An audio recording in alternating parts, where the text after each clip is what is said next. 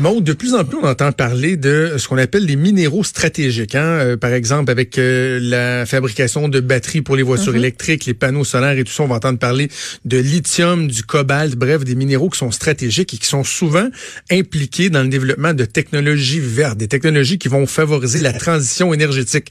Tout ça semble bien, bien, bien beau, mais quand on se penche sur le phénomène de l'exploitation de ces ressources-là et les conséquences que ça peut avoir, il y a euh, des enjeux qui sont fort, fort préoccupants. Et il y a Guillaume Pitron, qui est euh, un journaliste et réalisateur français qui a publié en 2018 un livre qui s'intitule La guerre des métaux rares, la face cachée de la transition énergétique et numérique. Il est lauréat de 14 prix français étrangers, notamment le prix du livre d'économie 2018 et le grand prix BFM Business du livre d'économie. Il est à Montréal pour une conférence qu'il donnera ce soir. Je vous donnerai tous les détails euh, à la fin de l'entrevue. On a la chance donc de lui parler. Monsieur Pitron, bonjour. Bonjour, Monsieur Trudeau. Merci de nous accorder du temps, c'est très apprécié. Écoutez, euh, parlez-nous peut-être euh, euh, d'entrée de jeu de, la production de ce livre. Qu'est-ce qui vous a amené à vous pencher sur des éléments qui sont peut-être méconnus du public par rapport à l'exploitation de ces métaux-là? Ça remonte à une dizaine d'années, une lecture dans une revue scientifique sur ces métaux rares que l'on qualifie également de stratégiques. Et en fait, je me suis très vite rendu compte que nous étions entourés de ces métaux ces matières premières. On ne pourrait pas s'en passer dans notre vie quotidienne de, de, de, de personnes, de, de, consommateurs occidentaux et souvent urbains. Et pour autant, on ne connaît pas l'existence de ces métaux, on ne sait pas quels sont les enjeux écologiques, économiques qui se cachent derrière. Et euh, l'envie d'expliquer à tout un chacun que eh bien, nos actions les plus bénines, euh, à commencer par celle d'envoyer un SMS sur un téléphone portable ou bien de, de consommer de l'électricité, peuvent avoir des impacts à l'autre bout du monde qu'on ignore. C'est ça qui m'a qui m'a porté pendant plusieurs années pour euh, raconter ou tenter de raconter euh, eh bien toute cette face cachée de ce monde supposément plus vert, supposément euh, plus immatériel. Parce que vous êtes promené dans une douzaine de pays, je lisais, pour euh, pour effectuer votre travail. ce qui est intéressant aussi, c'est que c'est pas évident d'avoir accès à ces lieux de travail-là, aux endroits où on fait de, de, de l'exploitation, de l'extraction. Pourquoi est-ce qu'il y a une certaine vérité qu'on préférerait garder cachée? Je crois qu'on est tous euh, d'accord sur cette idée d'aller vers une transition énergétique qui consomme moins de carbone, euh, qui génère moins de carbone dans l'atmosphère. On veut tous euh, plus de technologies digitales qui permettent de dématérialiser nos actions quotidiennes et donc de limiter l'impact de l'homme sur l'environnement. Et puis c'est un, ce sont des relais de, de, ce sont des relais pour la croissance économique mondiale. Donc il y a tout un discours aujourd'hui qui est porté et qui promet que nous allons avoir la croissance verte finalement, c'est-à-dire plus de points de PIB et puis en même temps avec une responsabilité environnementale plus grande. Et personne n'a intérêt à vous dire qu'en réalité, derrière tout cela, il y a euh, des ressources dans des proportions considérables à aller extraire avec un coût environnemental qui, euh, en réalité, en pratique, est aux antipodes de ce qui a été annoncé. Et donc, on ne le sait pas, d'abord parce que euh, l'industriel, il n'a pas trop intérêt à vous dire tout cela. Puis, dernière chose, deuxième chose, toutes ces zones minières dont on parle, desquelles sont extraites ces matières premières, sur lesquelles il n'y a pas de monde plus vert, de technologie digitale, ces zones minières sont très éloignées euh, de chez nous. Il y a des mines au Canada, mais pas beaucoup de mines de métaux rares, voire quasiment pas. Il y a quasiment pas de mines de métaux rares en Europe.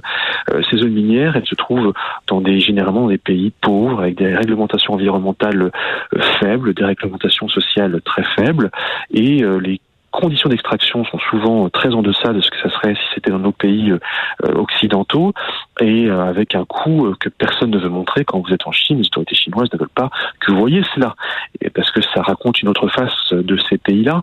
Et donc finalement, eh bien, on a beaucoup de mal à mettre le doigt sur cette vérité-là et qui plus est à la voir de ses yeux vus parce que lorsqu'on parle de la mine, on parle de zones qui sont souvent grises.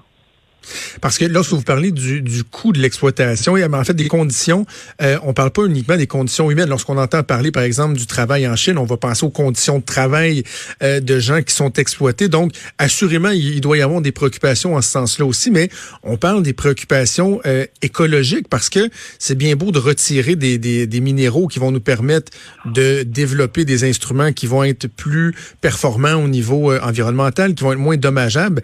Mais si on, pollue tout autant pour aller chercher ces, euh, ces ressources-là, euh, c'est absolument pas souhaitable. Est-ce que même on doit dire que, en quelque part, le jeu en vaut pas la chandelle? Est-ce qu'on se trouve à polluer autant en allant chercher ces matériaux-là qu'en utilisant les plus vieilles technologies? Mais vous posez parfaitement le problème et, la question, vous l'avez très bien résumé. Est-ce que finalement, en changeant de technologie, en allant de technologie thermique vers des technologies vertes, est-ce qu'on ne lâche pas la proie pour l'ombre?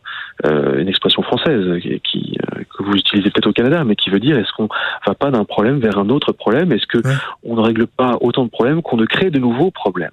Et quand on regarde par exemple une voiture électrique, euh, cette voiture électrique, est-ce qu'elle vaut mieux qu'une voiture à essence?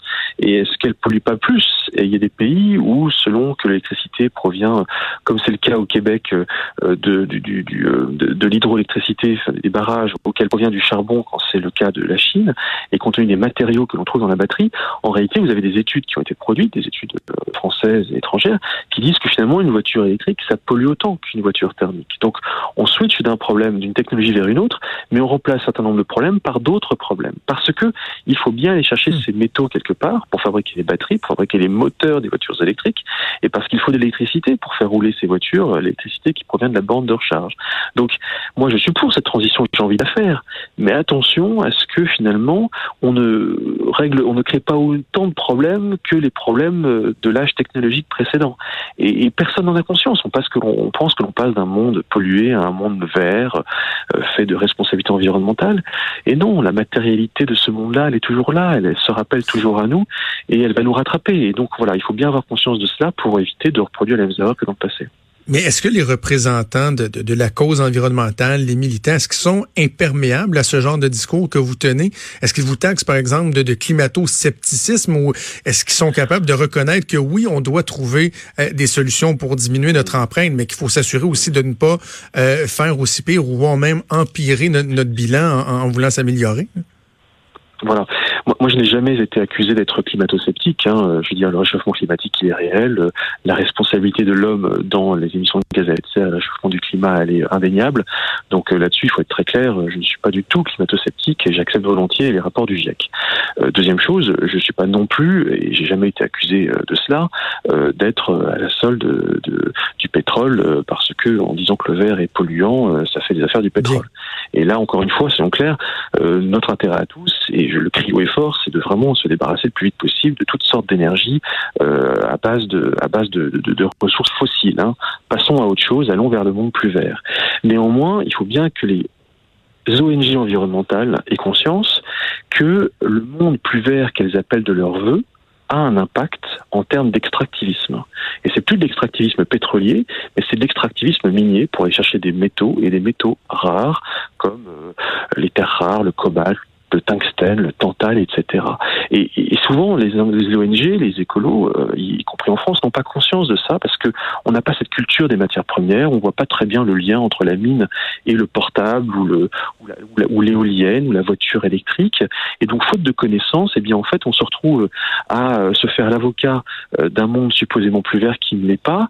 Et il faut peut-être repartir des rapports de la Banque mondiale, repartir peut-être de mon livre, très humblement pour essayer de bien faire ce lien et comprendre qu'il y a d'autres problèmes qui sont générés. Et donc les ONG n'ont pas forcément conscience de mm. cela. Elles ne veulent pas des mines parce que c'est pas bien les mines, mais en même temps elles n'assument pas non plus les conséquences du monde plus vert qu'elles appellent de leur vœu. Il faut sortir de cette contradiction qui peut devenir de l'hypocrisie si on en a conscience mais qu'on refuse d'agir en conséquence réaliser, Monsieur Pitron, que les, les, les, concepts, les, les, frontières, pardon, sont un concept imaginaire élaboré par l'homme. Donc, de voir euh, certains pays qui vont se targuer d'avoir de bons bilans, de diminuer leur empreinte, mais que ce faisant, ils font en sorte que, par exemple, en Chine, on pollue toujours davantage pour exploiter les ressources qui vont mm-hmm. permettre à d'autres d'améliorer leur bilan. Je veux dire, finalement, l'effet est neutre. L'histoire des frontières, ça n'existe pas dans les faits. Il n'y a pas de frontières dans, dans, sur la Terre comme telle. En fait, vous avez tout à fait raison. Je pense que si on approche, on a une approche purement locale ou euh, nationale de ces questions-là, on rate complètement euh, le point. We miss the point. Euh, si euh, on apprend une approche qui est globale de la question, c'est-à-dire que si on regarde non pas ce que pollue notre technologie au moment où l'utilisons chez nous, mais qu'on regarde sur l'ensemble de son, de son cycle de vie, ce qu'elle peut générer comme pollution au coin de la planète, parce que cette technologie a nécessité de l'électricité, euh, qui elle-même a été produite quelque part en Chine pour fabriquer un composant qui lui-même a été fabriqué au Vietnam, et puis ensuite il a fallu trans enfin, transporter ce composant peut-être sur un sur un gros cargo pour qui a traversé les océans pour rejoindre une rive de, du continent américain, alors on voit une autre pollution qui est la nôtre mais qui est une pollution qui n'est pas comptabilisée ou qui est assumée dans les, dans les livres comptables par d'autres pays qui sont les producteurs de ces technologies dont nous sommes pourtant les consommateurs. Et donc oui, il y a en fait, Monsieur Trudeau, plusieurs frontières à prendre en compte. Il y a cette frontière, je dirais formelle, qui est la frontière euh, du Québec ou du Canada ou de la France. Et il y a d'autres frontières qui sont les frontières en fait, euh, autant de frontières qu'il y a de composants dans un téléphone portable, c'est-à-dire des centaines. Et en fait, la mhm. pollution que nous générons est une pollution qui est globale. Il faut que moi, je comprenne en tant que consommateur de ces technologies, avec mes problématiques locales, qu'en réalité, mes impacts laissent des traces partout sur Terre. C'est fort, fort intéressant. Euh, malheureusement, le temps nous manque. On pourra peut-être se reparler éventuellement, parler aussi des enjeux géopolitiques. Hein. La Chine qui a le monopole de ça, les États-Unis qui veulent se diversifier. Et il y a ici le Québec qui lève la main en disant, nous, on peut vous aider en termes de, de minerais euh, stratégiques. Euh, C'était fort, fort intéressant. Guillaume Pitron, je rappelle que vous êtes en conférence aujourd'hui euh, à l'UCAM. Ça va se passer au, à l'amphithéâtre du pavillon de Sherbrooke de l'UCAM. Les billets sont disponibles au tarif régulier de 10 au tarif étudiant pour les aînés de 5 Le paiement se fait sur place. L'ouverture de la billetterie va avoir lieu à 17h30. Si vous voulez des détails, allez sur le site cœurdesciences.ucam.ca. Je rappelle également que votre livre La guerre des métaux rares, la face cachée de la transition énergétique et numérique est disponible aux éditions LLL. Ça a été un grand plaisir de vous parler, Guillaume Pitron. Merci, M. Trudeau. Merci, au revoir.